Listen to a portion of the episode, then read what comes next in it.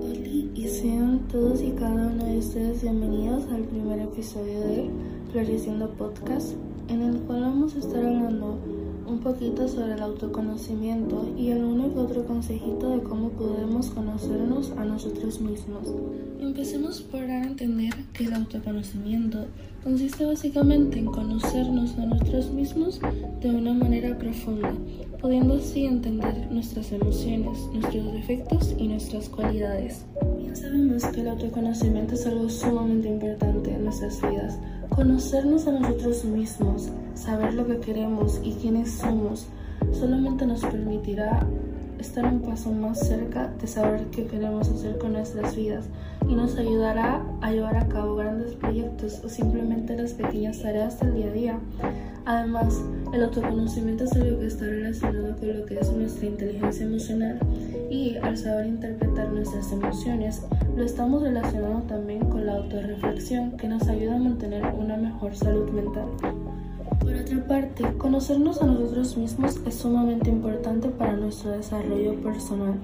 Esto nos ayudará a ponernos metas muchísimo más realistas y a saber identificar en qué trayectoria de nuestras vidas nos encontramos ahora mismo.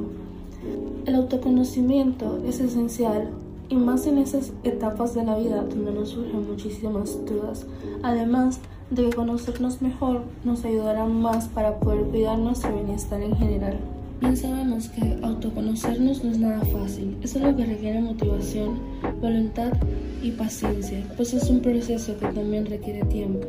Pero hay aquí algunos consejitos que espero que realmente les ayuden en todo este proceso y este camino de conocerse a ustedes mismos y cabe destacar que son cositas que a mí me ayudaron durante todo este tiempo a conocerme mejor y estar mejor conmigo misma.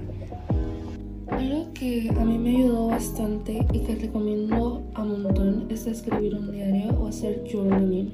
Es básicamente escribir antes de dormir todo lo que te ha sucedido durante el día. Pues esto te ayudará a pensar cómo te has sentido, qué has hecho, qué momentos de tu día te sacaron una sonrisa, qué momentos te hicieron enojar, te pusieron tristes y así sucesivamente. Además de que ayudará como que hacer un feedback de cómo somos. Y no tienes que dedicarle una hora o dos horas, con 5 o 10 minutos al día basta. Y te aseguro que vas a notar la diferencia y te vas a sentir sumamente bien. Otra cosita que podría ayudarles bastante a conocerse a ustedes mismos es empezar a viajar solo. O sea, salir a caminar solos, salir por un helado solos, ir a comprarse flores ustedes mismos. Pues la rutina nos invita a priorizar lo que son las labores diarias y la conexión con las personas a nuestros alrededores, de manera que vamos dejando de lado el pasar más tiempo a solas con nosotros y conectar más por ello, viajar solo es una gran oportunidad para conectar con nuestra propia compañía y reflexionar más sobre nuestra existencia. Y un último consejito que realmente ayuda bastante cuando nos queremos conocer a nosotros mismos es ir con un psicólogo. No hay mejor manera de conocernos que hablando con alguien sobre cómo nos sentimos, cómo pensamos y cómo vemos el mundo. Les juro que ir con un psicólogo es una de las maneras más factibles para empezarnos a conocer. Finalizar con este episodio del día de hoy, el primer episodio, quiero resaltar, como dije al principio, que el autoconocimiento requiere tiempo, paciencia y mucha constancia. No podemos pretender que en unos pocos días o al despertarnos mañana ya vamos a saber todo sobre nosotros. Pues de hecho, es que hay muchas realidades inconscientes que fluyen en nuestra forma de ser y para darnos cuenta de cada una de ellas hace falta mucha introspección hacia adentro. Además, somos seres que estamos en constante cambio. Cada vez que aparecen nuevos miedos y creencias, nos obligamos a revisarnos y a reflexionar para podernos comprender aún más.